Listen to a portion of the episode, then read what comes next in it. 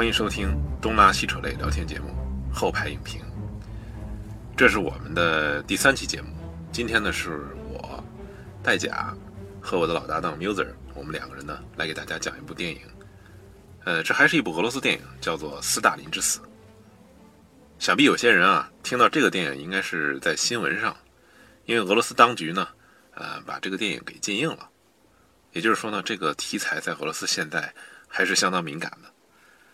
这个电影的基本信息如下：呃，导演呢叫阿尔曼多·伊安努奇，这个导演以前拍过一个电影叫《In the Loop》，呃，中文翻译应该叫《局内人》。这个电影的编剧呢是阿尔曼多·伊安努奇本人。以及大卫·施耐德、伊恩·马丁、法比安·努利、蒂埃里·罗宾等等啊，他主演呢，嗯，可能都是一些舞台剧演员。这些演员我还不是特别熟悉。一个叫斯蒂夫·布西密，他是演赫鲁晓夫的；还有个叫杰弗瑞·塔博，他演啊马林科夫；杰森·埃埃萨克，就这个朱科夫这演员。然后还有一个叫西蒙·拉塞尔·比尔，他是演贝利亚的；欧加。科瑞兰寇这个女演员比较有名，她演过那个詹姆斯邦德吧？詹姆斯邦德那个邦女郎。啊啊，她是演那个钢琴演稍微有点眼熟。对，他还跟那个他以前还演过一个叫呃《Water Divine》，好像叫《饮水者》吧，是跟那个拉塞尔克罗演的。呃，剩下一些演员呢就不再介绍了，这都是次要角色。我觉得我们还是先说一下剧情吧。我觉得这个剧情咱们说一下还是。比较有意思，然后大家看一下这个整个的这个呃故事的结构，一些故事的这个大概梗概。不过这个片子是一个喜剧片，所以我觉得呃如果真剧透的话呢，也不影响你第二次观看。当然这是我个人的体验啊，大家可以根据自己的这个需要，呃是不是跳过去这段。影片剧情是这样的，他看现在刚开始有一个字幕，他说二十多年以来呢，斯大林的 NKVD，NKVD 就是苏联内务人民委员会。或者叫内务部，秘密警察制造了大恐慌，它英文叫 Great Terror。然后斯大林呢有一个敌人的名单，名单上的人呢被逮捕、流放、处决。这是电影刚开始开场的一个字幕。我觉得这个 片子开篇这段非常非常精彩。嗯，他通过这个音乐会这个形式，用一个怎么说，跟其实跟政治隔得很远的这么一个事儿，大家来听这个古典音乐会，但是。从这个音乐会上发生的一些事儿，很多细节就能反映出当时那个特别恐怖、压抑的那个政治氛围。它开篇就是在演奏那个莫扎特钢琴协奏曲，然后钢琴家在上面弹奏。我自己觉得啊，就像像音乐这种这种形式，可能因为它抽象嘛，不太容易怎么说直接被政治力量给扳倒吧。所以它在苏联时期还是属于。被幸存的一种艺术类别吧，呃，然后突然电话就响起来了，一接电话，斯大林，斯大林想要这个音乐会的实况录音，但是这个音乐会呢，恰恰他就没有被实况录音，就是领导的要求是吧？就是这么猝不及防，就是这么任性，怎么办？斯大林那是 boss 中的 boss，他要求必须得赶紧落实啊，中间这一段就其实是。表现的就就挺有意思的。他在跟他那个助手在争论，就是他说十七分钟以后啊，对对对，就是几点啊？忘了几点了。当时电话，就他一接电话，太紧张了，挂下来就哎，那个时间三十秒，三十秒还是一分钟？三十秒一分钟 他就确认不了，就这么简单一事儿，因为这个压力特别大，他就他就想不清楚。还有包括那个电话号码，让他拨回去那电话号码。简简单单的几个数字，一般人在正常情况下都没有问题，都可以记住了。但是因为接的是老大的电话，然后他助手还在吃苹果，然后让他赶紧把他递根笔，让他把那个电话。中间还有有有一个特特有意思的就是，呃，助手问他谁打的电话，这个应该是那个电台总监吧，相当于是是吧？乐队总监嘛，剧剧院总监，剧院啊，要么就是乐队总监。他说。Secretary of General Secretary of General Secretary，马上语无伦次了，然后助手意识到啊，有可能是斯大林，赶紧把那个声音调特别大。你发现我不是赶紧把那个那个那个录音棚里面的声音调的。嗯。当时第一次看还没有反应过来是什么意思，后来一想哦，可能因为怕监听。助手对，就是他一听到是斯大林，斯大林就有点像那个死神一样，你知道吗？他不想听到关于斯大林任何的任何的消息，或者是不管是你听到了，或者是没听到，都有都有这个都有危险，所以所以赶紧把那个音量调高高，可能涉及秘密啊，不想他不想惹是生非，不想知道任何关于他的事事儿。结果是，他马上就他就要开始去弄那个现场的掌声嘛，就要就要去重新再录一次。对，然后他赶紧冲出去叫那个观众不要走。观众第一反应是啊，是是不是要抓人啊？对，你说不要走，不要走，那观众走得更快了吧？他他只好说啊，不会杀你们，赶紧回来。他说这是一个不要紧张，我保证没有人被会被杀。对，他说这是一个 musical emergency，对，说的很搞笑。musical emergency。嗯，好，这才这才把情绪稳定住。但是已经有很多人已经走了，他们后来没办法，又在大街上拉了好多那些那些一看就是卖菜，就是对对对，大街上那些摊大饼那些那些从来然后那总监说，我他这一辈子都没听过莫扎特，对他都不知道莫扎特是谁，对，就把他拽进来了。呃，然后中间他还要去说服那个女钢琴家，那女钢琴家不肯弹，因为女钢琴家后来这个片子里交代了，她她是因为她家里人都被斯大林给杀了，她拒绝给斯大林再演奏一次，然后我觉得他也不是拒绝，他就是故意要调戏他，要要这个抬高自己的这个筹码，啊，对她她也是为了趁火打劫。对对对，他当时就在那儿摆谱，这个人就建议说要要换一个钢琴家，结果当时那个主指挥说，如果换钢琴家，声音就会完全不同，连斯大林都能听出来。他这话还没还没说完呢，even 斯大林，对马上就被那个钢琴师给逮住了啊！什么？即使是斯斯大林，你说你这是什么意思？对呃，他他急忙改口说啊，斯斯大林那个有有全苏联最犀利的耳朵，我看不 sharp sharp sharp sharp ears，不管不管指挥怎么辩解，但嗯但那个你明能明显感觉到这种这种口误是吧？已经祸从口出了是吧？覆水难收。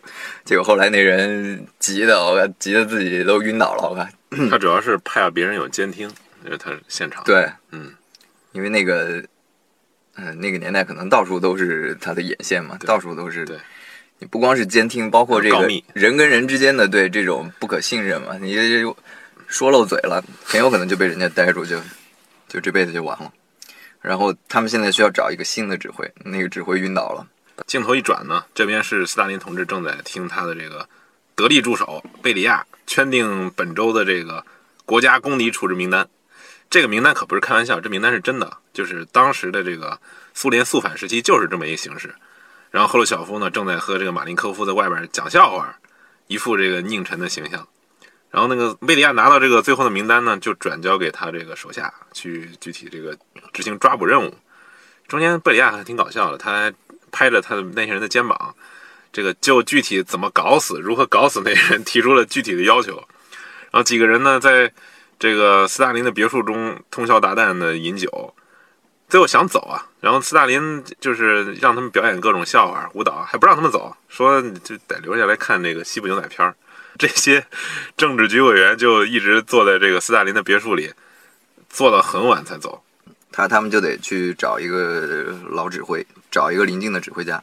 嗯，那一段正好是在拍这个内务部的在抓人，这就是半夜那咚那那那车开到那个居民区，咚咚咚咚冲出来，我在大街上是带着人就就抓到车里，就特别恐怖肃杀的一个一个氛围。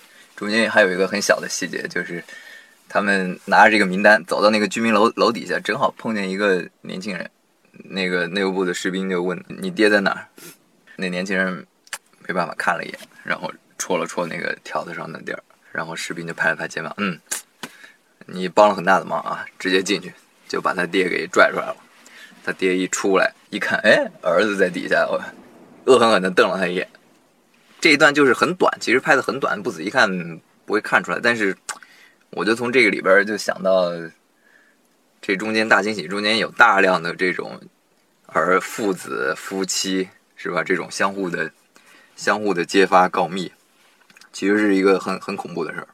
然后后来他们他们找到那个老指挥家，那个老指挥一看、这这不行了呀，这这已经来敲门了？特别害怕，也没有特别害怕，特别淡定，就跟他老伴儿拥抱，那临别拥抱，就最后都已经是。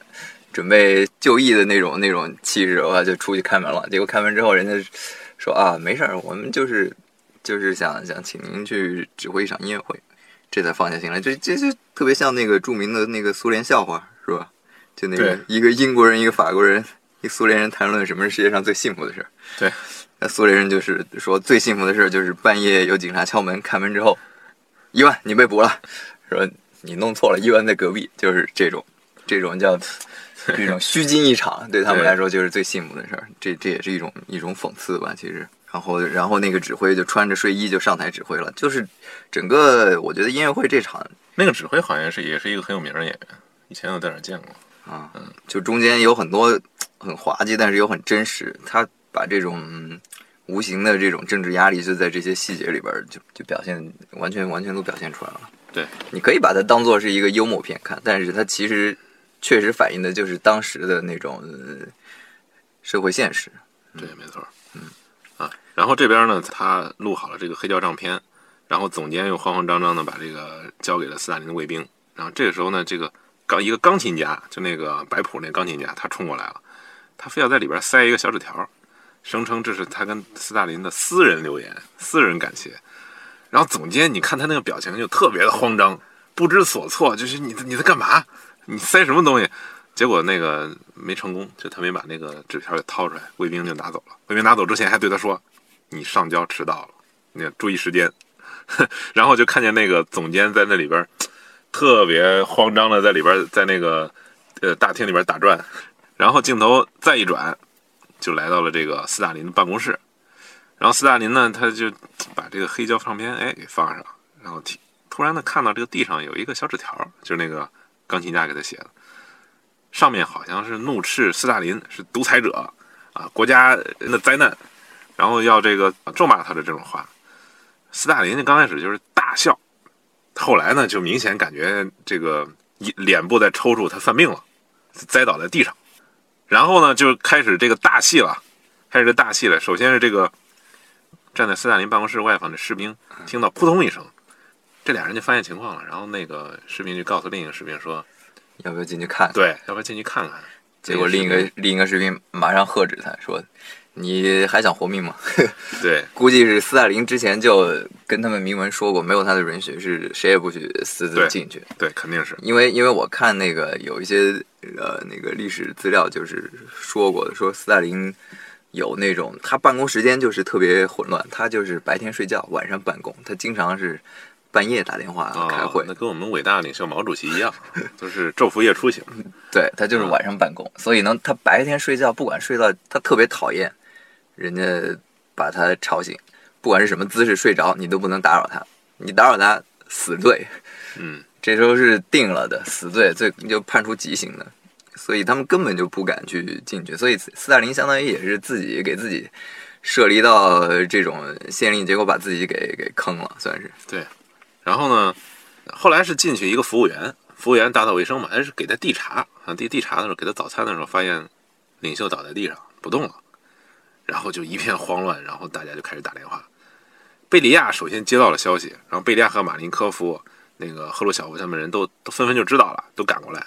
贝利亚是最先赶到，赶到了以后，他做的第一件事就是，呃，检查了一下这个这个斯大林的这个尸体，也不是尸体，他说斯大林还没死，结果发现斯大林尿裤了，是吧？他那个裤子上竟是一个尿渍，然后他迅速的这个感觉斯大林呢已经失去知觉了，他赶紧到斯大林的办公桌掏掏走了一些这个文件，烧了一些文件，还让他的副官从窗户那儿递出来一些文件。对对对对对，啊。他是他他对那些你看那个那个过程也很有意思，嗯。先掏出一把钥匙。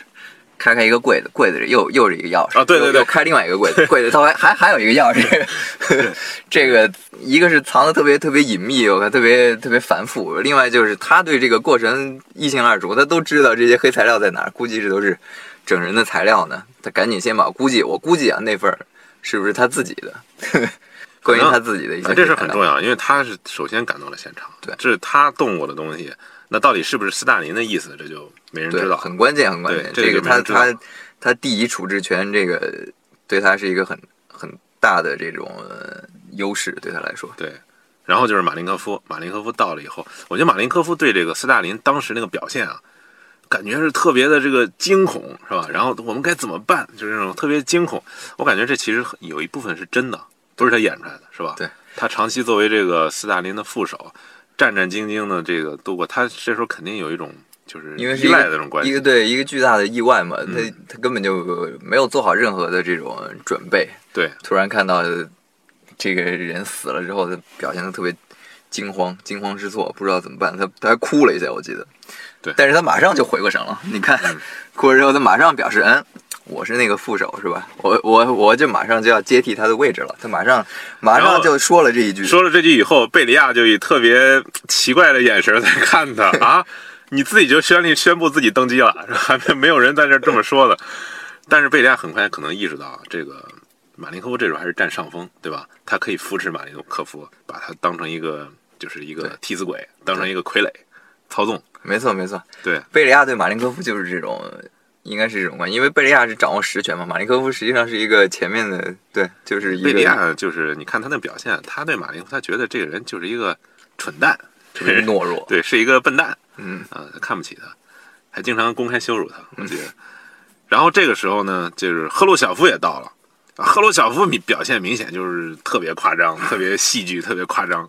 你感觉赫鲁晓夫这人啊，就是演技演技演技满分演技满分，演技满分。一过来先一顿哭，我靠，一顿爆，我靠！他们这几个这导演处理每个人出场的时候挺有意思，给一个慢动作，对放慢几秒钟，嗯把那个人人物冲向那个冲向那个斯大林现场的那时候，哎，那个其实那个瞬间是很值得玩味的，是吧？对大家看到，突然看到这个本来悬在自己头上的一个一个巨大的这么一个呃独裁者，突然就消失了。哇塞，这这这对他们来说既是机会，又是后面又不知道面临很大的未知。我看每个人其实心里有很多内心戏，但是在当下那一瞬间，你应该怎么表现自己，其实是。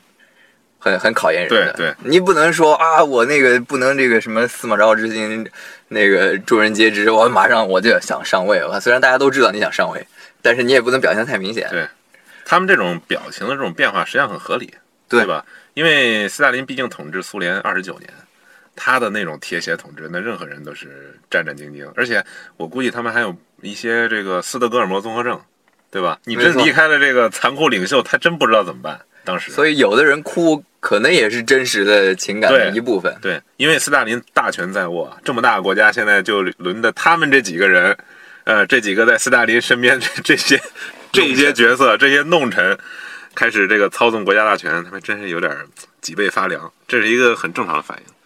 不是导演，你刚才说那个慢动作，让我想起来这个盖里奇，是不是盖里奇拍那个福尔摩斯和那个两杆大烟枪，好像经常有这种上来一个定格，是吧？人物动作这个表情完全来个特写展示出来，呃，然后再给你快放，正常节奏，这是挺有意思的一个手法。这是导演其实在拍，这是电影这种嗯艺术形式的一个一个一个特有的一种方式吧。我觉得就是导演可能觉得这个时刻是一个关键时刻，对，因为对我们平时来说，所有的时间都是平等的，都是等格的，嗯，一直往前走，按照一个匀速。但是其实，在某些时刻，它可以被放大，可以放大之后，这个人物的这些内心戏啊什么的，可以被表现得更充分。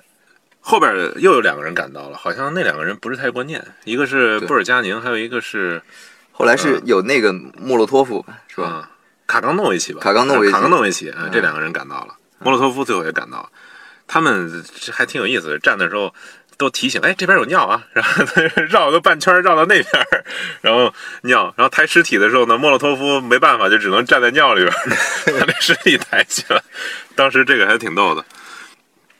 下面咱们继续往下说啊。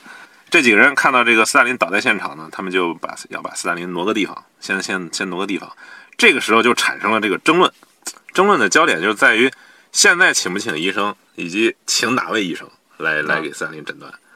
然后伟大领袖啊，已经现在已经躺在这个尿波之中躺了 得有几个小时了吧？你看至少得有一晚上了。对，啊这这个事就就就很很滑稽，很搞笑，就是对对，躺在穿着一个皮靴，躺在尿波中躺了好长时间，然后他们居然还在争论要不要请医生，请哪位医生。然后马林科夫还说我们要集体决定，要开开会啊、开会表决然后走一个这个正常的这个这个啊啊领导程序，对对对，哎，这就特别滑稽。这这就是对这个官僚官僚的一种讽刺。，对，不过他一方面是讽刺，另一方面我感觉这也有一定的这个思考在里面。首先是你想想，这个时候你请医生，斯大林是很看重你请哪位医生的，啊对对吧？你万一请错了，他最后责任重大突然啊，他突然救活了，他不满意，你给他请的所有事儿都都很重要。对你怎么办？你就说怎么办吧，对吧？所以这个他也不敢轻易做主。如果把这个集体拉上，可能会好一点。他就是这么感觉的。然后，而且当时还发生了那个就是呃莫斯科医生事件嘛，对吧？他们清洗了好多给这个苏共高层治疗的这些这些医生，那些医生现在都劳改营，所以他们要真选人还不好选，只能选那些没关在劳改营剩下的。说不是医生，不是死了就是被流放了。对对，没医生了。对，他这里提到那个就是莫斯科医生案件的里边有一个告密者，就那个女的，你记不记得？啊他们说请谁来找医生？哎，就请那个女的，说她不就是告密吗？当年她告告发这医生什么有阴谋啊什么的，让她请肯定没问题。他们还还有这么一个历史件的一个小插曲在里边。不过这个时候，那个我看这个电影里边，现在通过这个几个人的对话交锋啊，这个贝里亚明显他是处于一个上风，对吧？他跟赫鲁晓夫明显是上风，而且他比赫鲁晓夫还要再压他一头。他说什么一般就是什么。然后马林科夫、赫鲁晓夫基本上也为这个贝利亚马首是瞻。这个，然后医生团队呢就被找过来了，其实就是被绑过来了，不是不是被找过来。有一个老头在那个公园里边散步，突然发现一个军车向他开来，然后一大堆士兵下来，然后冲过来，赶紧他就赶紧跑，跑对，他就跑，跑啊！原来跑到最后发现是要抓他去看病，然后他们就被被绑过来了。呃，老的老，小的小，还有一些医学院的学生，我看你看绑过来就是 不是七八十就是对对就是刚毕业。呃，一群这个乌合之众，然后贝利亚就就命令他们立即做出诊断。你看贝利亚对那个老医生那个说那话很有意思，嗯，你你要对他立即做出诊断。然后老老医生说，我们现在看了一下，呃，三林同志呢是是这个中风，是吧？是脑部出血。然后贝利亚就对他说，嗯，那你觉得我们还有他还有没有抢救的这个可能？然后你要注意啊，要非常谨慎啊。然后对老医生说，老医生当然他知道贝利亚什么意思，对吧？他但是他不敢说呀、因为他当着那个那么多人的面，他不敢说，犹犹豫豫，吭吭吭吭唧唧，最后突然挤出来一句，好像没有抢救的必要了。然后贝利亚就很满意，嗯，这这那的。然后他那个当时萨林的女儿在现场，他女儿就要求这些这个医生啊啊，你们这他他他很不高兴，他很不高兴对对他女儿是想想把他老子给救过来，对贝利亚不想把他老子救过来。他就要求他们抢救，然后那个那个老那个老头儿就老医生就只能又改口说啊，我们那么现在立即抢救。然后贝利亚就狠狠的说一句：“你这句话我记得，你这句话你这你记不记得那个？”他说：“你这句话我记得啊，I'll remember that。”然后那个老医生吓得直哆嗦，然后去抢救去了。再继续往下说啊，贝利亚这时候就立即行动了。他在趁这个医生抢救的时候，他就伪造了一个呃领导新的这个公敌名单，让手下立即执行。这个名单是他改过的，是吧？当时是斯大林已经处于昏迷了，他处于假传圣旨。然后斯大林抢救着抢救着，斯大林突然好像又回过神儿来了，是吧？又能坐起来了，坐起来然后要指什么东西，往前这个这么一指，然后马林科夫看见啊，原来他好像是在指自己，就说：“看来我们伟大领袖是在 是在选定接班人啊。”然然后斯大林指着指着又指着旁边那个老太太，是一个女仆。莫洛托夫说：“哦，可能不是的。”然后就利用这个领袖最后的这点动作吧，想达成自己的这个利益。嗯啊，然后这个现场又是一片慌乱呐，各种诚惶诚恐，觉得哎，斯大林同志你在指什么呢？看指了一幅画儿，然后那个马林科夫哦，他在赞美羊羔。赞美羊羔说：“赞美羊羔啊，他觉得斯大林是这个羊羔是人民，然后羊羔呵护了这个斯大林。我在这拼命的这个啊尴尬解读啊，不过最后还是斯大林还是死了。然后这中间那个、那个那个贝利亚的贝利亚的变化也很嗯哦，对对对对，斯大林活过来的时候，贝利亚在外面急的，用头脑袋撞那个柱子。因为因为他他刚刚列了一个名单已经去执行了，斯大林回过头来发现他自己这么干，他肯定对他肯定很不满，肯定是。嗯对，然后斯大林死了之后，他终于可以，因为他已经相当于斯大林，他发现斯大林快死了之后，他其实已就是酝酿一些一些变动了，就是是吧？他他要他要给一些人平反呀之类的。哎，反正最后斯大林还是死了。不过斯大林他这有一个执政风格啊，我是在后边一个材料看的，就是他的执政风格就是事无巨细，他所有的事儿都要管，他手下的政治局委员全部都是执行者，不参与任何决策，然后执行的细节斯大林还要特别仔细的过问，包括你像他那个名单，他亲自圈定的名单，勾画那个人名，对吧？他就管到细到这个程度，然后他们底下人当然是诚惶诚恐，包括你刚才说那贝里亚。他这么做很有可能被这个斯大林发现，对，呃，这是逃不过去的。然后被斯大林发现的下场，贝利亚非常清楚，对吧？他毕竟他是斯大林这么多年的打手、走狗。然后现在这个影片又进入一个新的篇章。刚才咱们讲的应该是第一章，第一章就是斯大林之死，应该算是。第二章呢，就是一个斯大林身后的争夺，这是争夺的现在焦点。现在这个焦点人物，一个是赫鲁晓夫，一个是贝利亚。这两个人呢，就在私下里开始游走啊，活动啊，啊，开始积极的争取这个政治局其他人，包括莫洛托夫啊。他们先争取就是那个莫洛托夫，对，争取争取莫洛托夫的支持。但是莫洛托夫这人比较狡猾，他既不说支持，也不说反对，就是搞得这个赫鲁晓夫就摸不着摸不着头脑啊。然后这时候这个镜头又转到马林科夫，马林科夫这时候哎，突然这个他以前的头头发都是特别散乱，就是突然抹了发胶。啊，然后那个穿了一身这个咱们这个共产党领袖经常穿的那种肥大的那种中山装，啊，一看啊，原来正在洋洋得意的准备照相，准备给斯大林，首先是模仿斯大林的那种画像，然后又要有人给他照一个，呃，跟小女孩的一个合影，一个照片，啊，然后这个贝利亚和马林科夫他们俩就商量啊，说这时候啊，咱们现在。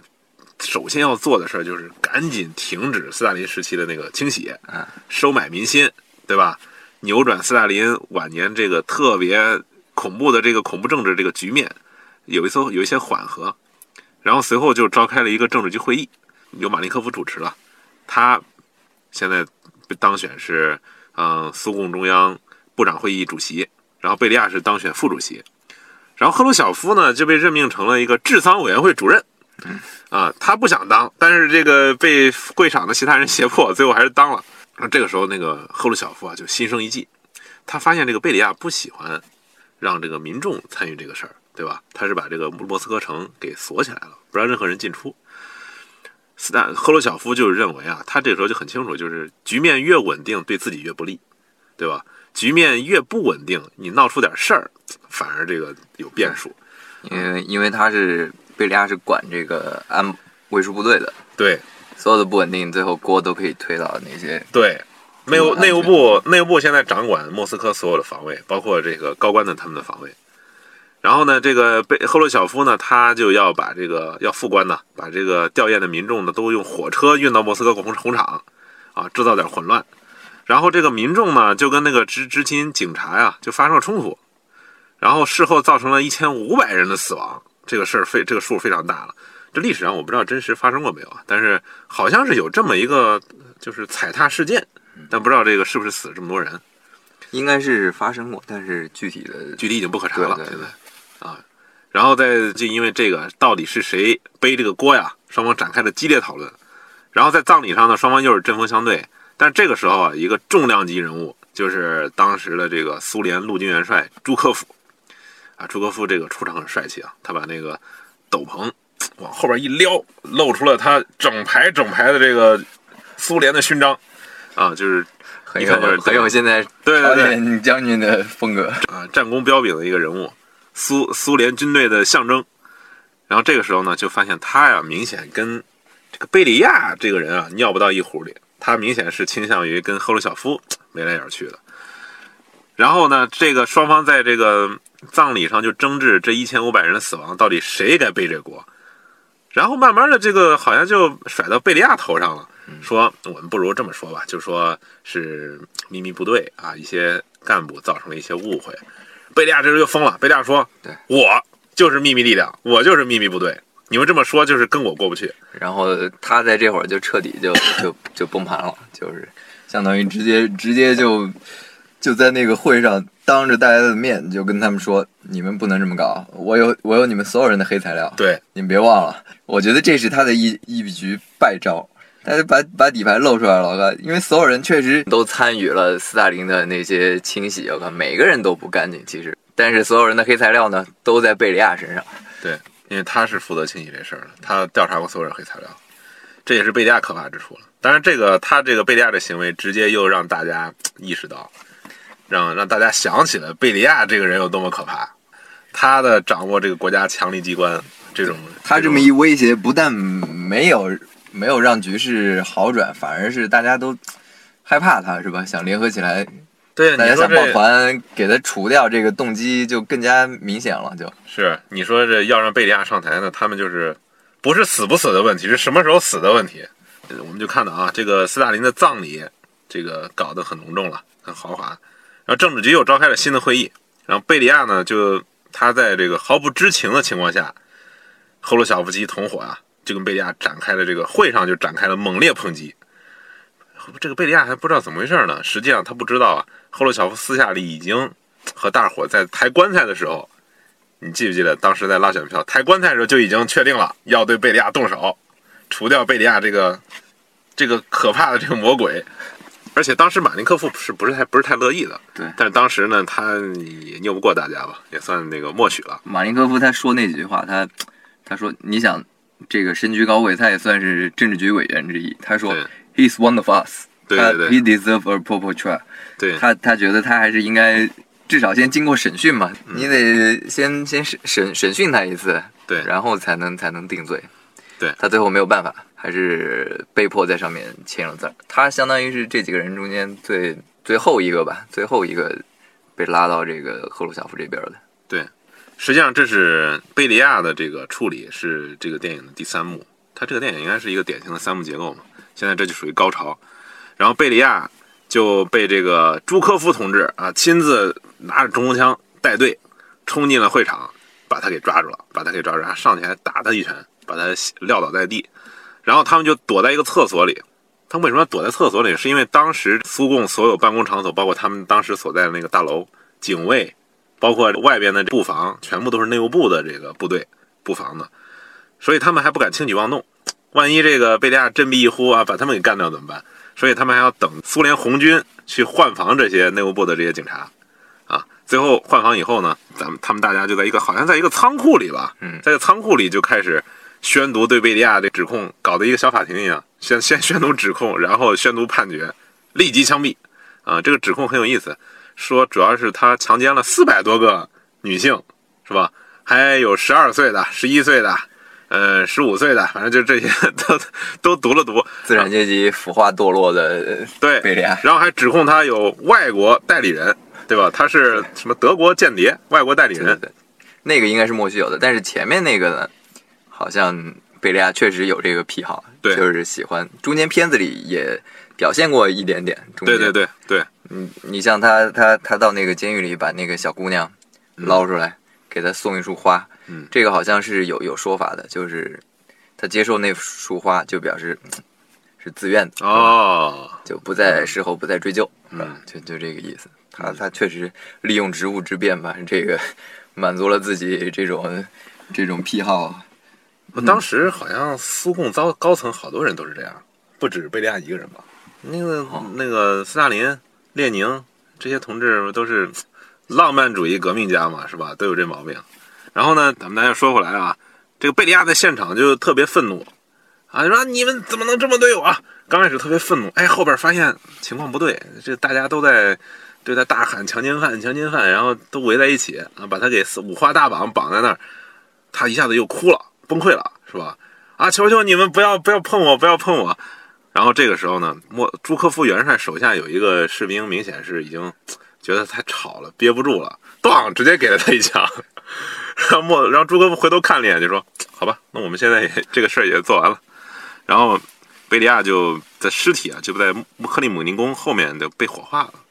他这个尸体现在就找不到了。实际上，他这个方式。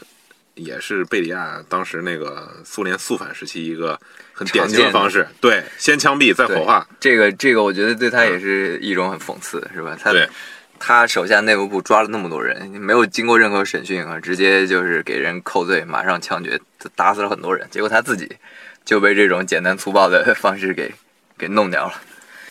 然后影片就结尾就有个提示，说这个赫鲁晓夫呢，在随后又打倒了马林科夫、莫洛托夫、卡甘诺维奇等人，当上了苏联的最高领袖。然后他最后一幕是他在看一个戏，看一个表演演出。然后在他后方坐的一个人就是勃列日涅夫，勃列日涅夫在冲他微笑，然后这个电影就结束了。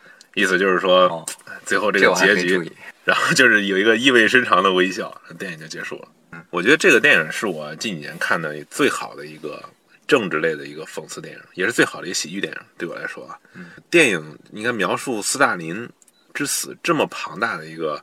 一个政治场景，实际上它还原出来的一个效果是什么呢？就是说，这些人啊，并不是政治家，对吧？他故意凸显的，他们都是正常人，他们都是以这个以求生本能为驱动，一个正常人。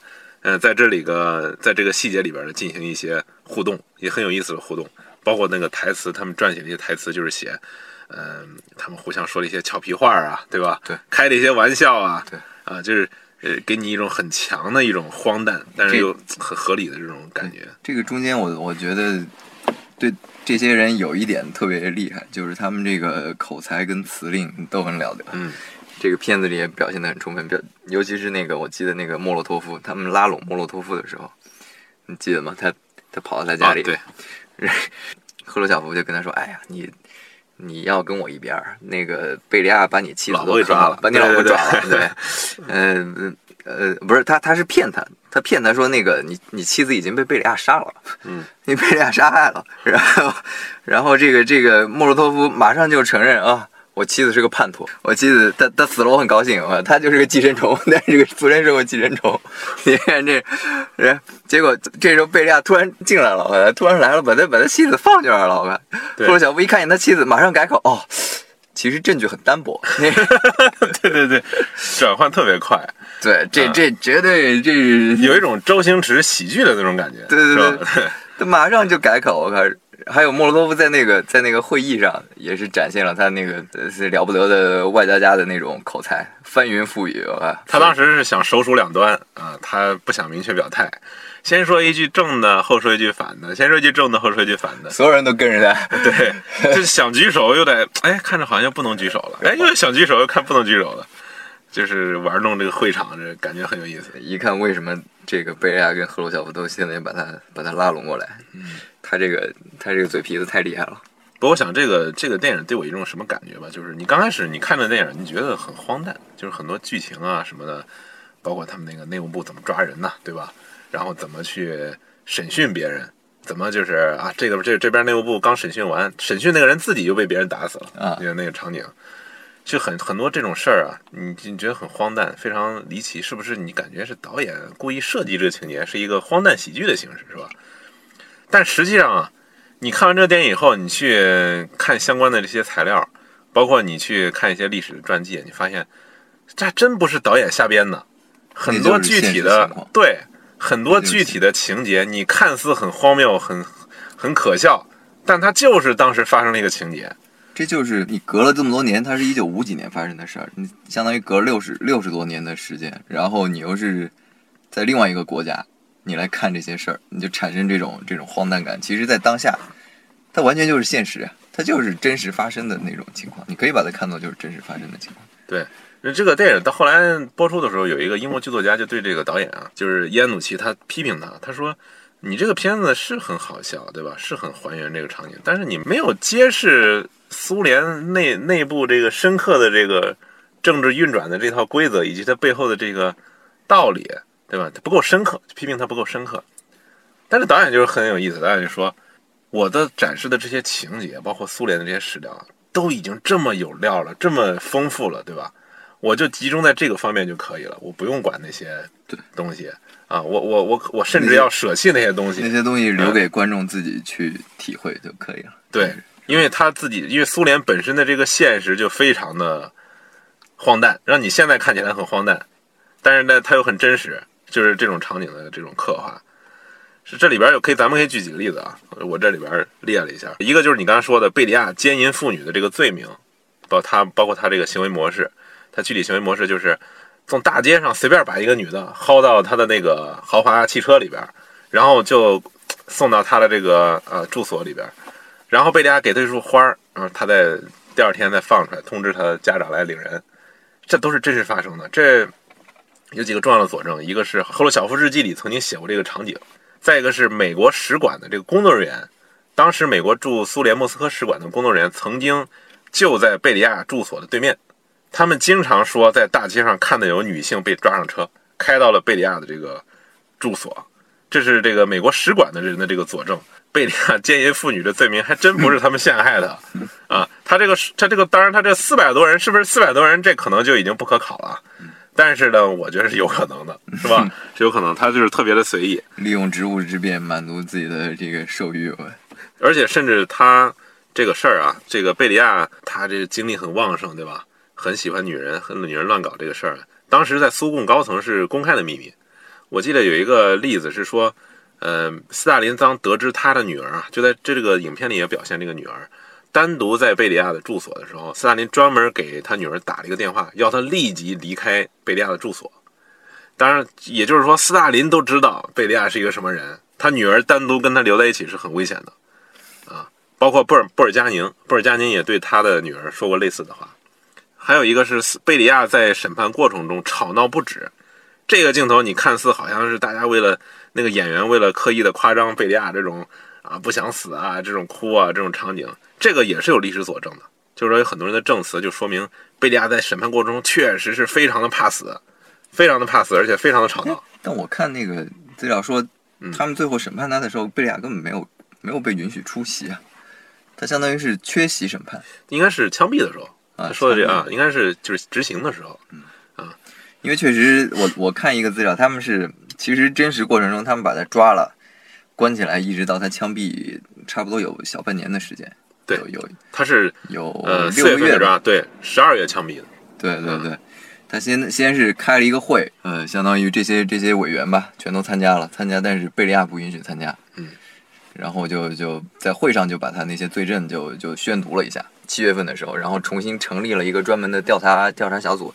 这时候，这个赫鲁晓夫就专门指派了一个自己亲手提拔上来上来的一个人，临时顶替那个法院的。那些工作人员就更好的贯彻他的意志嘛，去去调查贝利亚所谓的贝利亚的这些罪证。其实说白了，他除了他那个奸淫妇女那些事儿，他们后来说他的给他提的那些罪吧，外国代理人找不出什么特别其实真材实料的证据。国外反动势力的这个这个在苏联的，你记得他那个片子里他说外国。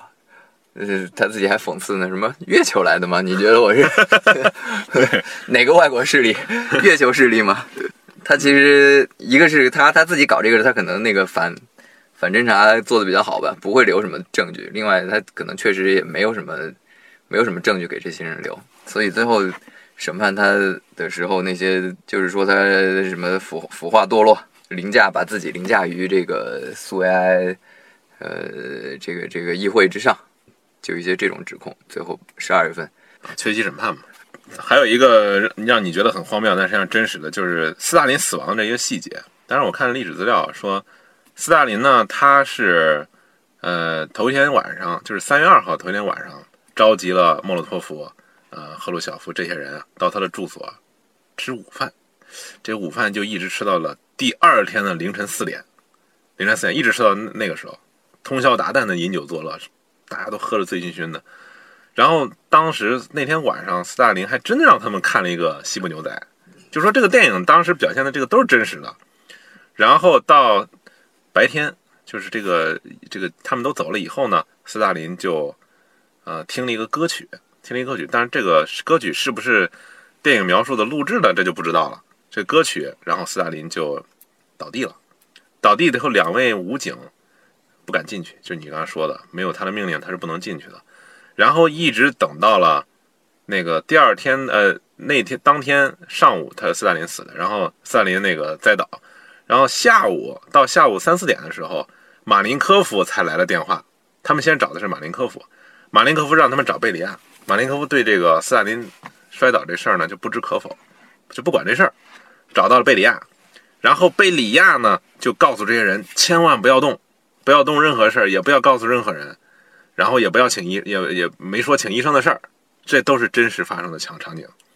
然后这些人又等到了斯大林，嗯，倒地之后的十二个小时之后，就是那天晚上，斯大林早上摔倒的嘛。那天晚上，大概晚上的十一二点的时候，大家才纷纷赶到这个斯大林的这个住处。斯大林他他当时是一个别墅，这个英文叫大恰啊 dacha，大恰是那个就是就是对别墅的的意思是吧？别墅对，相当于一个他在外边一个行宫嘛，一个小对，他的自己一个住所。然后就就赶到那个地方了。赶到那个地方以后，以后呢，就是呃双方在商量怎么办。这个时候你就看到这个斯大林身边的这些宠臣啊，就感觉就完全不想救他，或者是不愿意救他这种感觉。但实际上这个原因，一个是咱们刚才说的有一个莫斯科医生啊下毒事件，这是当时公开审判了好多医生。也就是说呢。这个事儿是完全符合苏共当时的政治规则的，就是对领导人的身体的治疗，请谁不请谁，请哪位医生，什么时候请，这必须要走流程的，这是要开会决定的，并不是说能立即决定的。如果这个谁谁在现场立即决定的话，这是违反政治纪律的。斯大林如果真活过来，得知这个事儿，他们就要完蛋。然后还有一个细节就是，斯大林他那个，嗯，他们请医生之后呢，当时这个赫鲁晓夫在日记里写。说赫鲁晓夫他从来没有到现场去看过斯大林尸体，他是在外面，嗯，确定就外面远远的看了一眼，然后就走了。斯大那赫鲁晓夫为什么没进去呢？他在这个日记里有详详细的说明。他说斯大林同志当时正处在一个非常尴尬的、非常就是没有自尊的这么一个状态。如果你让他事后知道他在非常没有自尊的状态的情况下被你在旁边观察看见了，是吧？他心里会很不高兴。斯大林很不高兴，这个后果呢，赫鲁晓夫是非常的害怕，所以基于这个原因，赫鲁晓夫连看都没看他，就直接就是绕了一圈就走了。这个解释在咱们现在看来也很合理，对吧？因为这个领导出丑的时候，你在领导面前，对对对，嗯，这斯大林这种领导，对。还有一个细节就是，呃，赫鲁晓夫呃贝利亚当时把枪毙名单给交给斯大林审查，然后斯大林就在那画人。然后赫鲁晓夫，呃，贝利亚突然说了一句，说，呃，这个这个同志呢，虽然我知道这是你最喜欢的一个作家，对吧？但是呢，毕竟他是，我们现在有证据表明他是反革命，是吧？然后斯大林说，哦，挺好，挺好，挺好。那他的妻子应该也在里面吧？然后那个贝利亚说，对对，呃，是的，他的妻子也也也是在里面。呃，您觉得是不是应该？斯大林说，不不不不不不，就把他放在里面好了。他们不是夫妻吗？啊斯大林还当时还在笑，你觉得斯大林这个这是不是不是很荒谬啊？就是说，这个把老婆呃完全没事儿，老婆要要抓进去，实际上这是写在斯大林当时的苏共苏联的宪法里面的，就是夫妻要连坐，这是法律规定的，就是如果你得了一个罪名，你的配偶也要有相同的罪名，所以这个事儿你看似荒谬，实际上也是非常合情合理的。然后还有一个就是赫鲁晓夫让妻子记录当天那个所有笑话那个对对对效果，这也是真实的。这是 这是赫鲁晓夫的呃妻子曾经经常干的一个工作，就是在他下班之后记录他所有的笑话，包括谁笑了谁没笑，这个效果怎么样？所以看到这个之后，就跟他那个酒宴上那种啊一片狂欢、群魔乱舞的那种，你感觉大家都都是小丑，特别放得开。其实。我觉得那个场景下，大家都战战兢兢，除了斯大林自己，他可能是真正的放松，他在那儿。你知道还有个细节斯大林自己放松，其他人每一个人对自己说出来的哪一句话，可能有什么效果，都都很胆战心惊，是吧？都是表演给斯大林看的。就包括中间有一个有一个那马林科夫说了一个人名字，那人可能已经被枪毙了。马上那个气氛就凝重起来了，对对对，他们就那个马林科夫就特别害怕，嗯，就觉得自己说错说错话了。三人就问他：“你你你也想跟他一起吗？” 对，然后这个马林科夫就跟做错事的孩子一样，在这儿低着头。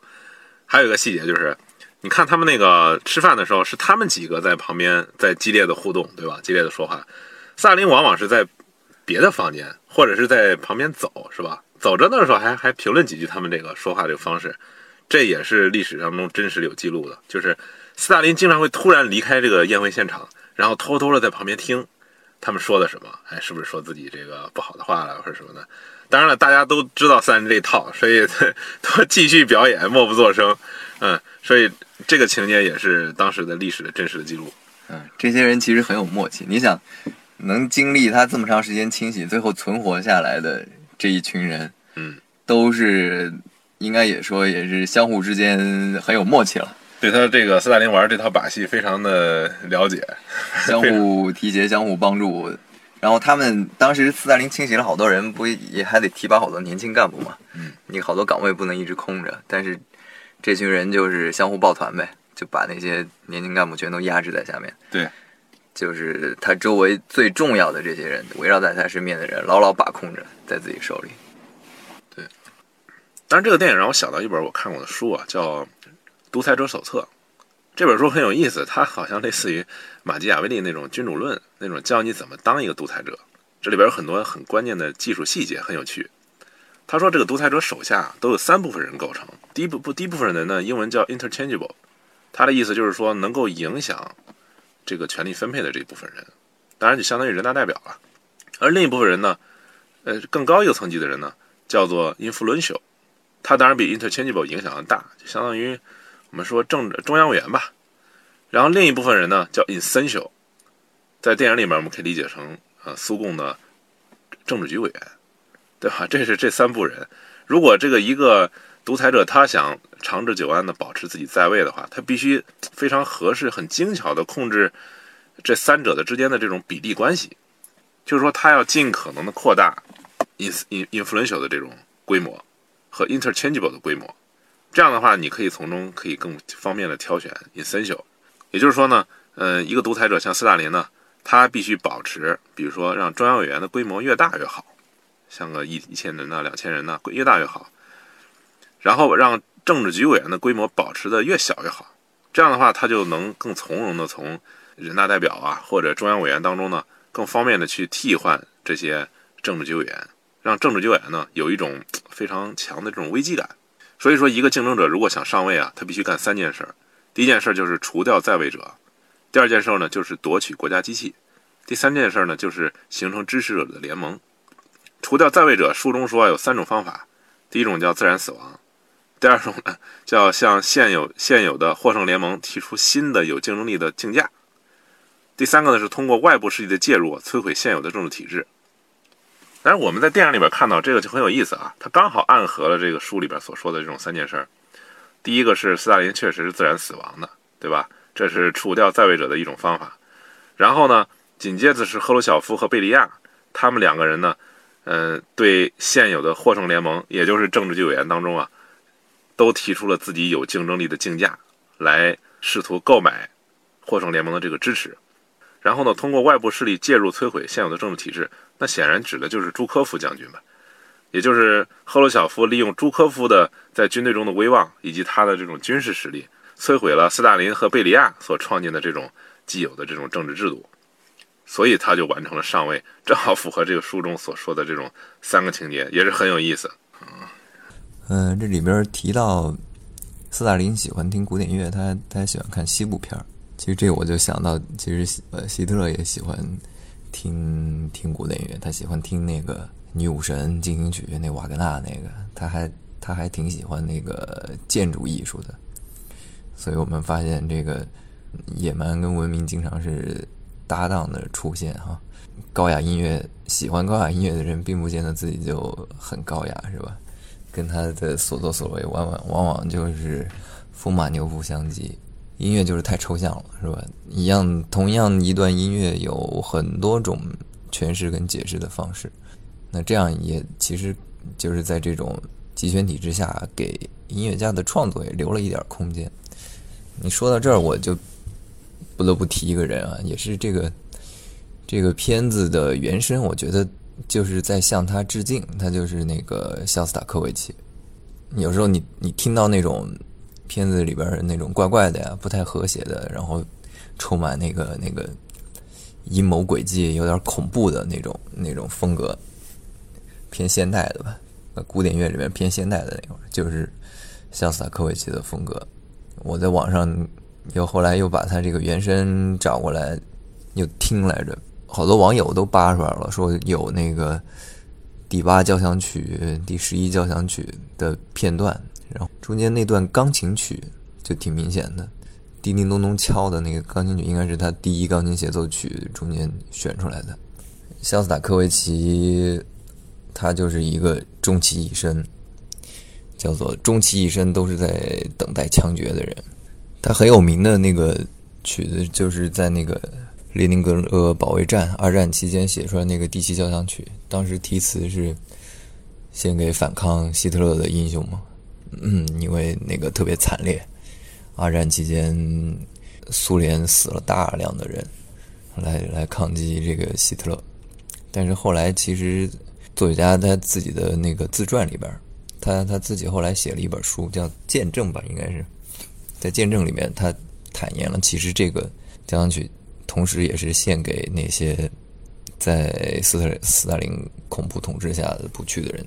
比如说，他有个乐章就是描描绘那个 Big Brother，那那肯定给官方的那个说，肯定那个那个人是希特勒嘛。但其实作曲家心中是谁呢？当时肯定不能说，他心里其实是有另外一个人的，不光是打仗的德国人，其实还有国内的这个高压统治的这这个人。他很多作品呢，他有一个叫有一个写过一个歌剧，其实广受欢迎，但是斯大林看了之后，愤怒愤怒的拂袖离去了，结果被那个官方报纸《真理报》。上纲上线，猛烈批评。那没办法，为了生存，他他就是每次被官方批评之后，就更加严厉的自我批评，把自己说的体无完肤，就为了生存嘛。然后让让那个批评者无话可说，嗯，只能给他留一条生路。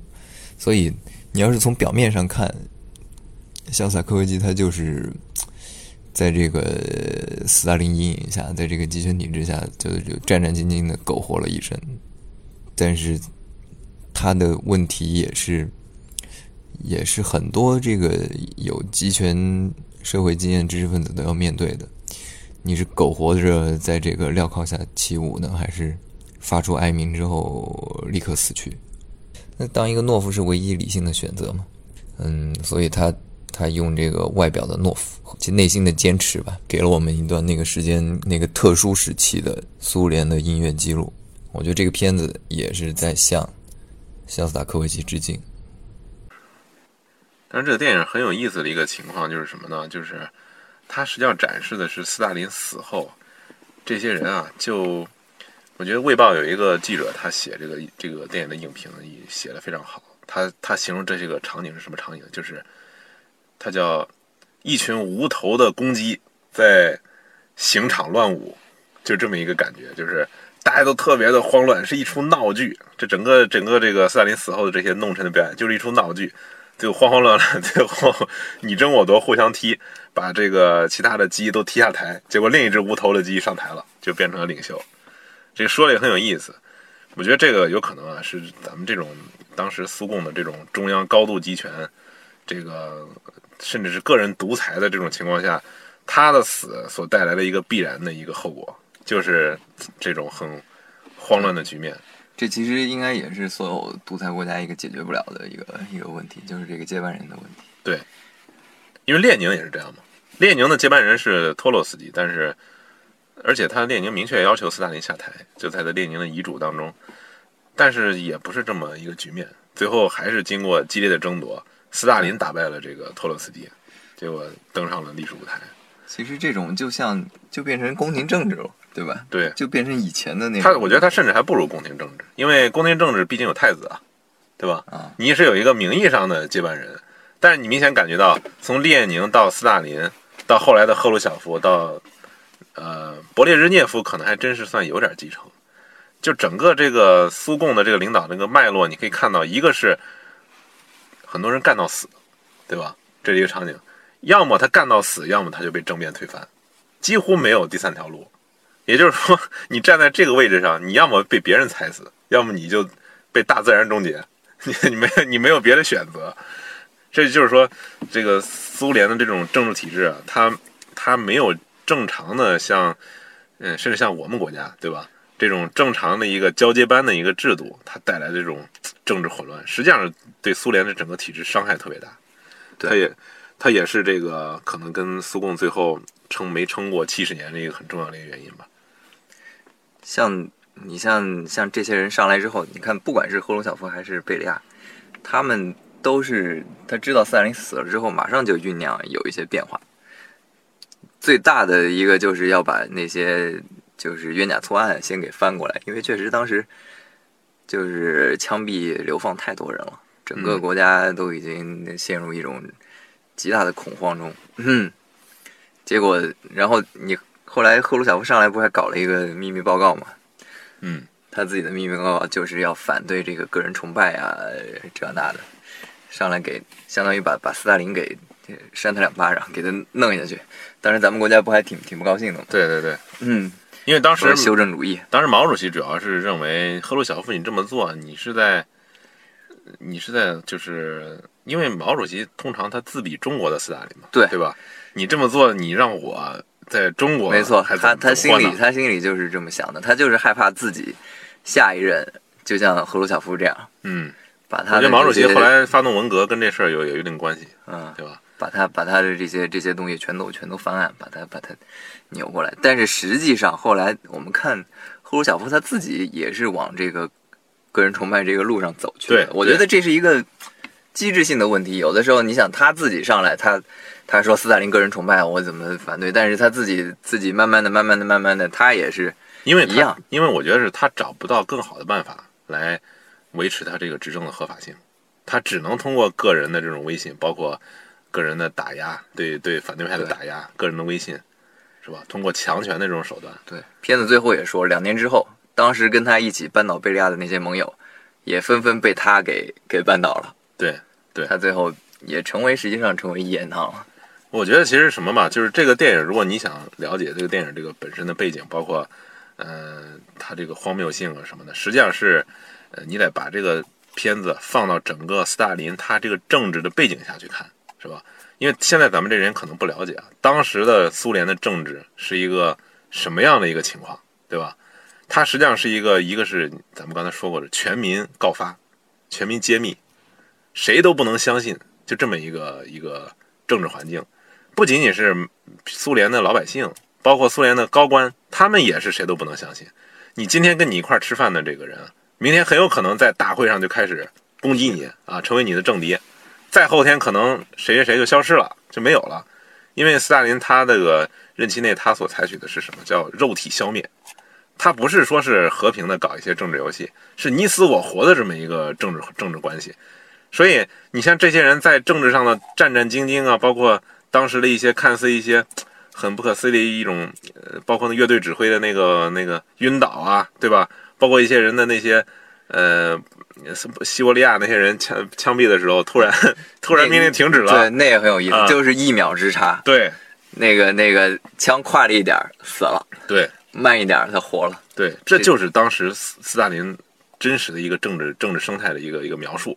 你在这个场景下，你看这个片子，你不会觉得有甚至有多么的幽默，你会觉得好像其实幽默不起来。对为什么说它是黑色幽默呢？黑色幽默就是说它，因为它现实是一个非常苦涩的，是一个非常其实非常昏暗、非常压抑的一个现实。嗯，你这时候这时候其实，尤其对咱们中国人来说，有时候你真的是感觉幽默不起来。嗯，这个这个现实现实那么那么压抑、那么那么痛苦的现实，就是在也可能离离现实也不远，是吧？这种东西。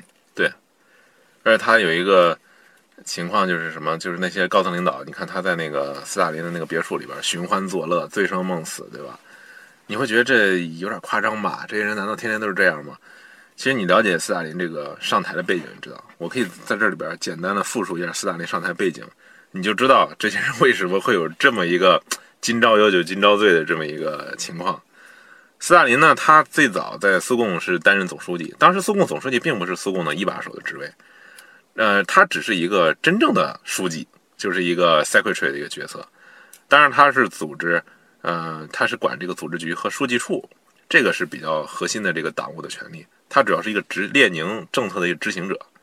当时为了对抗那个托洛斯基呢，斯大林和当时的党内高层叫基诺维耶夫和加米涅夫组成了联盟，三个人呢共同反对托洛斯基。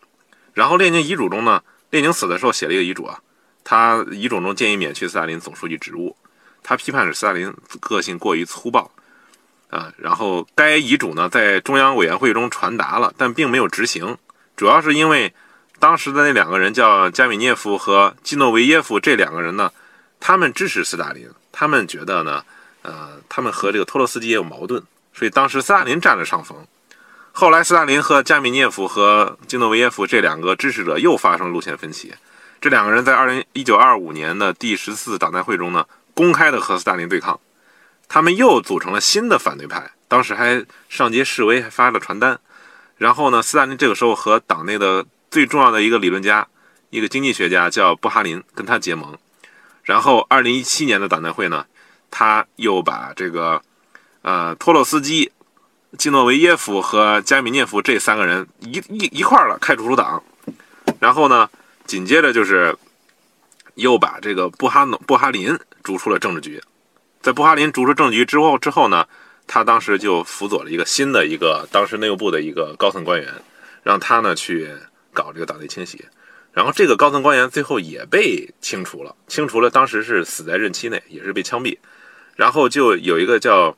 呃，叶赞夫大清洗的时候，当时有个叶这个叶诺夫，叶诺夫他们呢又接着他的这个上级呢进行新的一轮的清洗。当时清洗是处在一个最高峰，每年要杀掉几十万人，当时就枪毙。后来呢，这个叶诺夫又在一九三九年被免职，他随后他的继任者就是贝利亚，也就是说贝利亚他不是一直担任这个内务部高层领导，他也是他的前任被清洗了两轮之后才轮得上他。而且据说啊，叶诺夫本人。这个被处死是贝利亚亲亲自动手行的刑，也就是说，你看这些领导啊，这些苏共早年的这些领导人，他们明他们知道这个，在斯大林的政治下呢，政治家啊，在台上的政治家就跟蚂蚱一样，来回的换茬儿，这一茬过去了，另一茬新的人过来了，所以他们都有一种这个朝不保夕的感觉，所以你可以可以理解他们这个。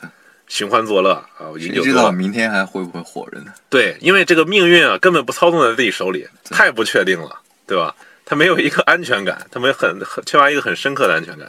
是，对，这就是斯大林政治的一个。所以在在这种集权国家，从政是一个非常非常风险风险非常高的事儿。对，但是你像这种这个国家的政这个政治制度啊，政治就意味着一切，政治能控制一切。对，对吧？但是我又在想，越反而是在这种高压之下，那人还是争先恐后的去往上爬，是吧？就像就像这个长长麦子一样，你割了一茬儿，下面还有一茬。对，那斯大林也发现了，那那永远有人想要坐这个位子。对，斯大林他就是利用了这些人去推翻那新的人，因为这个你想想，他这些高层领导，他能杀那么多，那谁给他执行这些事儿？那就是更年轻的这些干部，他在给他们执行这事儿。这些老人把位子腾出来了，他们又能升迁，对吧？他们能坐在这个位置上，然后他们再被收割，这就是一个无限的循环。所以底下年轻干部可能巴不得斯大林赶紧多收割点老干部，对他们才有出头的机会。对，而且那些干部他们比较年轻嘛，他们可能是处在一种对斯大林的个人崇拜的那个时期啊。斯大林的正好他一九二几年开始执政嘛，他的那个个人崇拜当时在那个时候达到高潮，当时的这个。老一辈的这个苏维埃那些布尔什维克党员对他的感情，和他二十年后这些人出生的这些人，对吧？感情是不一样的，他这个整个支持度也是不一样的，所以这也是当时为什么这个斯大林能把这个清洗不停的进行下去，这是这么一个原因吧。讲讲这个片子，我认为优点吧。首先就是它这个题材，这个历史题材算是独一位吧。我我能知道的这个范围里边，好像没有看到哪个片子讲过这个历史题材。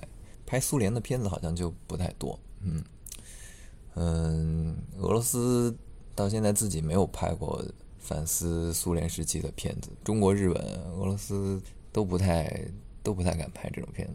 像韩国那样有勇气面对自己国家历史的，就不堪历史的，尤其是。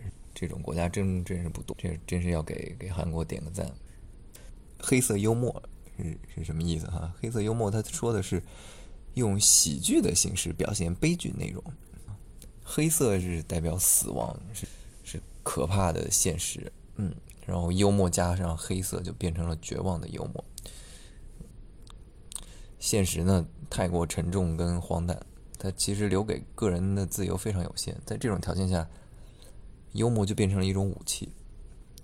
其实是有有自由意志的个体对现实的这种嘲讽态度，就变成了一种武器。你其实没有什么其他的自由，你的态度就变成你为数不多的一种一种反抗的武器吧，算是。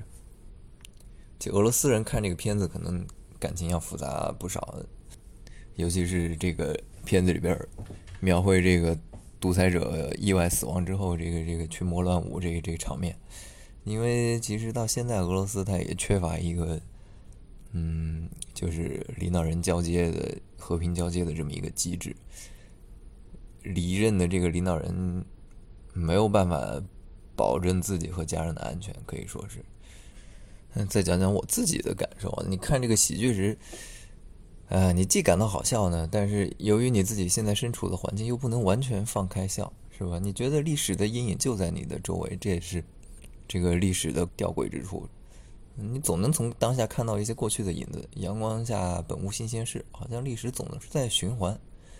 不管是从别人的历史，还是从自己的历史来看，但其实每一次又很不一样。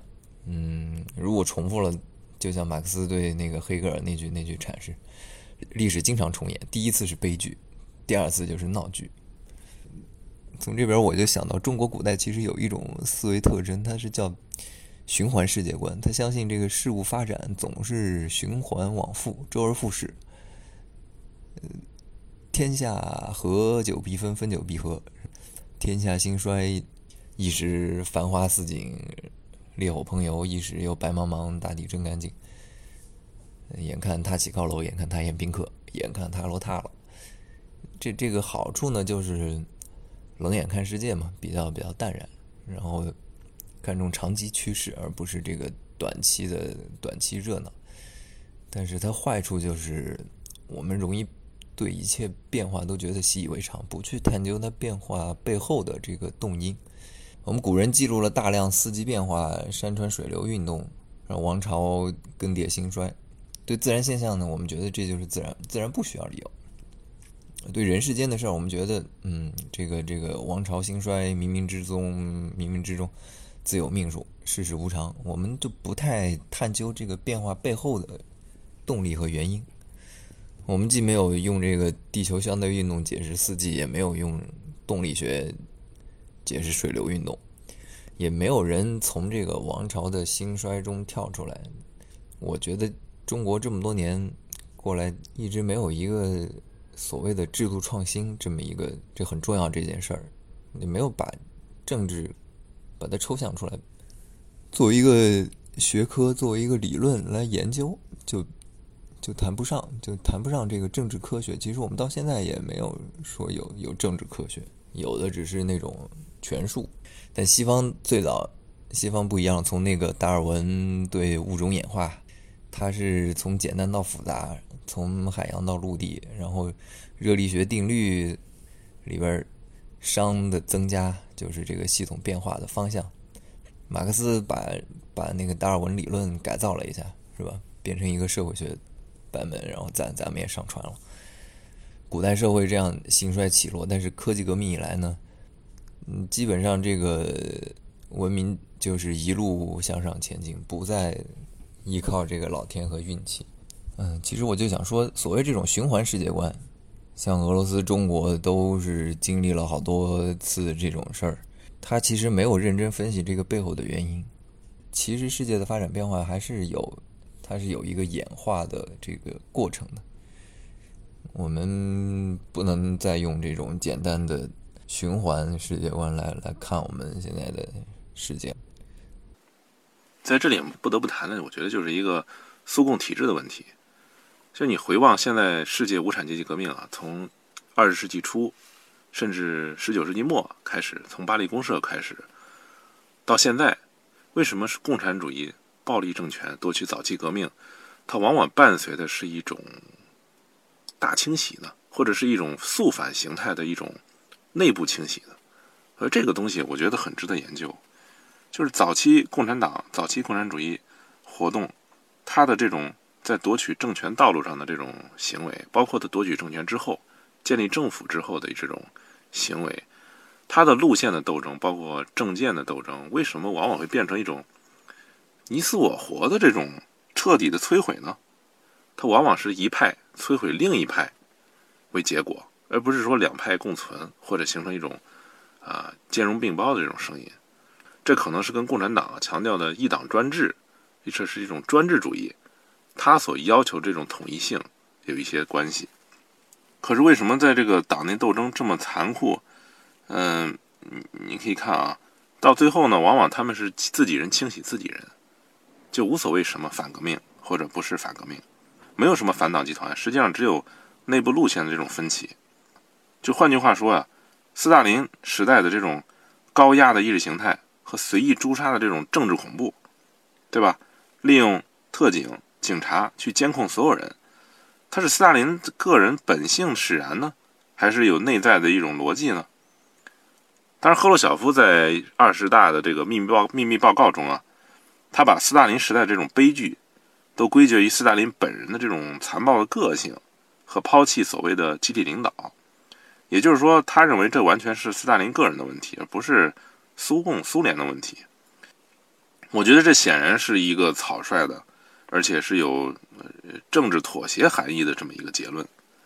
因为斯大林呢，他这个恐怖政治啊，你不能说是完全归咎于他个人使然。因为我们可以看到，苏共无论是斯大林之前还是斯大林之后，实际上都离不开这种政治恐怖，只不过它的程度不太一样。也就是说，斯大林的个性呢，最多是对这种清洗的范围和程度上。有一些比较大的影响，但是这种形式依然是苏共高层政治生活的一种常态。你说如果没有斯大林，让托派上台，难道就不会出现这种类似的大清洗、这种的党内的血腥的政治斗争吗？如果让季诺维耶夫，甚至是让列宁继续执政的话，就会变成次要角色吗？我觉得并不会。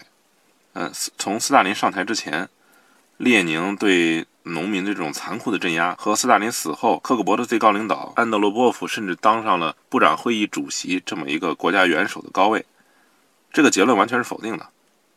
斯大林的个人呢，他这种残暴和血腥，他是果而不是因，是苏共的形成的。他这种弱肉强食、尔虞我诈、你死我活，已经形成了这种就是苏共政治体制内的一种内在的逻辑。这不仅仅是中苏共啊。也是任何通过暴力革命上台的这种专制政权的这种宿命一样的东西。而与过去的这种专制政权不同的是，苏共第一次在人类历史上，实际上它打碎了社会原有的这种组织层级，摧毁了各种社会组织的这种关系，包括亲属、朋友、呃师生啊、同事啊等等。它让每个个体成为了一个孤岛式的，就是被统一化的这么一种分子。这分子的特征就是它必须。无条件的、一如既往的面对主、面对集体，保持它的一种一致性。运动实际上是为了制造忠诚，而不是制造别的东西。让每个分子都不能离开集体，就是它的一种宗旨。让分子只有加入集体，才能体现分子本本身的存在。而对于所谓的这种集体采取哪一种意识形态啊，这并不关键。在一个极权主义的这种统治下，我记得德国的那个政治学家汉娜·阿伦特，他曾经说过。这民众就变成了容易受欺骗和愤世嫉俗这两大奇怪的态度的混合体，就是面对一个变幻无常以及难以理解的这个世界，群众已经达到这样的程度，就是他们同时会相信一切，但就什么一切都不信，认为这一切有可能，但是任何事儿都不可能是真实的。这种这种混合体实际上是已经足够奇怪了。这是汉娜·阿伦特所提供的一种重要的观察。艺术欺骗呢是不善思考、不善怀疑的人的一个共同的弱点，而犬儒主义呢却是头脑头脑精明的人的这种恶习。群众宣传呢，发现他们的听众随时准备相信更最坏的东西，无论是他多么荒谬呢，他们并不特别的肯受欺骗。可他们又又不是轻易的肯受欺骗，因为他们认为每种宣言无论如何都是谎言。这导致什么结果呢？就是在此类情况下，可以让今天让人们相信最疯狂的想法。可如果这种想法明天得到了无可辩驳的证据，去否定它的话呢，那人们就会陷入这种犬儒主义。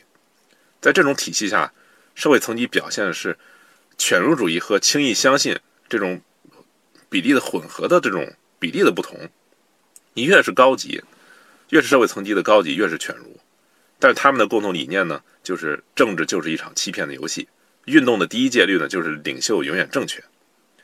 而极权主义所宣传的这种是很强烈的一种理性主义，一切所发生的事情都是根据自然规律或者经济规律，可以客观的、科学的去预测的。而极权主义又增加了这么一种观点，就是如果一个人掌握了这种知识，掌握了这种理性主义，那这个人永远就是正确的。对于所有的极权主义的成员来说呢，领袖的观点正确与否，它不是由事实证明的，而是由未来的成功与否所证明的。既然领袖掌握的是永恒的真理呢，那么真理自然就不能用同时代的经验去约束了。你同时代的人，他的经验怎么能约束那些永恒的真理呢？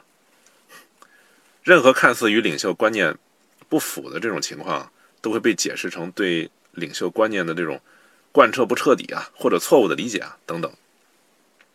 在毛时代，我们所有人应该对此深有理解。而在这个斯大林的专制体制下呢，它实际上忠诚只是一种形式。它不涉及具体的内容，一旦涉及具体的内容呢，就会改变分子的这种思想，让这种完全的忠诚呢变得很麻烦。特别是早年，你像布尔什维克的这种社会主义纲领，它是一个非常麻烦的负担，它很复杂。而斯大林所采取的就是重新解释所有的这种列宁主义啊、马克思主义这种基本的理论内容，让服从和忠诚变成了一种一种性能、一种光荣，让忠诚本身变成了一种意识形态。所以它不涉及意识形态本身了，因为斯大林本人也很善变，他的这个思想，他的这个话语啊，一会儿忽左，一会儿忽右，而完全不变的就是他要求所有人对他的这种忠诚。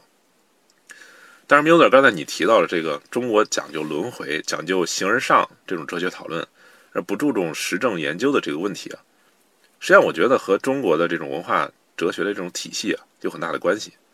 中国古代思想，它通常考虑的不是那种超越的存在，它的注意力主要放在了和人们的生活相关的问题上。也就是说，如果我们想说中国和西方思想有哪个最大的区别呢？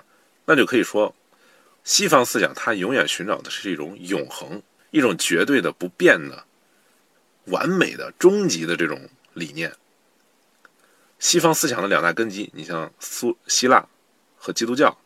都是追求一种永恒的完美概念，就是好到不可能再好的这种想法。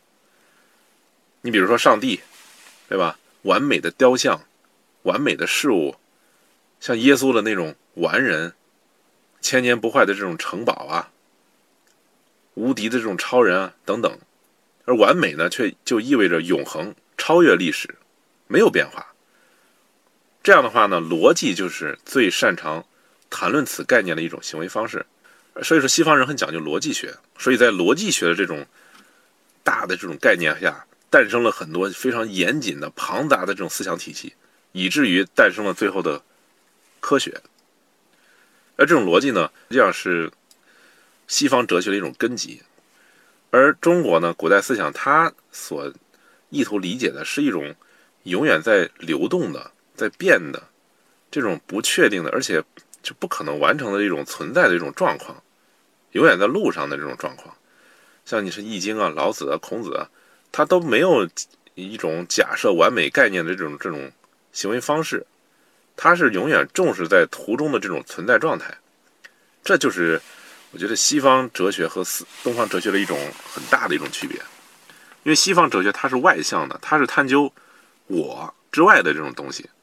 而中国哲学往往是内向的，他不管这个我之外的东西，他觉得我之外的东西都不重要，应该是以我为准，最终都是追求我本身该怎么办。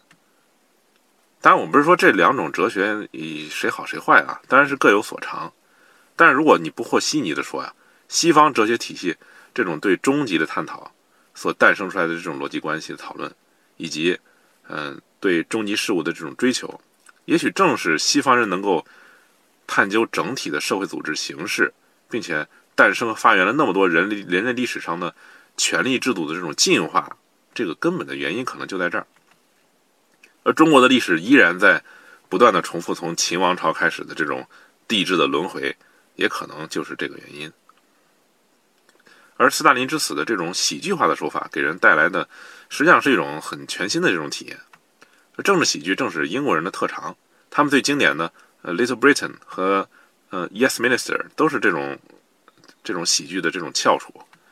导演之前的那部作品啊，就是《局内人》，也可以说是讽刺现代官僚主义的一种一种很很好的作品。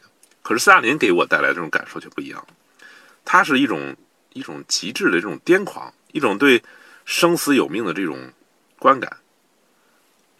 在这种极其血腥残酷的这种政治统治下。人人自危，朝不保夕，这个死亡成了一种习惯的情况下，我几乎能够理解为什么像中国古代那种顺应天时、生死有命的这种宿命论能够那么流行的原因。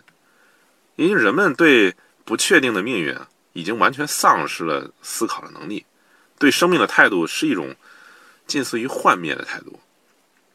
这就是，呃，可能是这种想法所带来的这种宿命论的这种结果。也让我们中国人不太追求这种背后的原因和推究这种啊过程，有很严谨的这种讨论。我希望呢，呃，中国有更多的人能够看到这个电影吧，因为在这个电影，我们可以看到那些他传递的那些细节，包括了他那些讽刺，实际上在中国现在依然有很强的这种参考意义。在这个上面呢，嗯对政治的这种这种去神圣化，包括这种。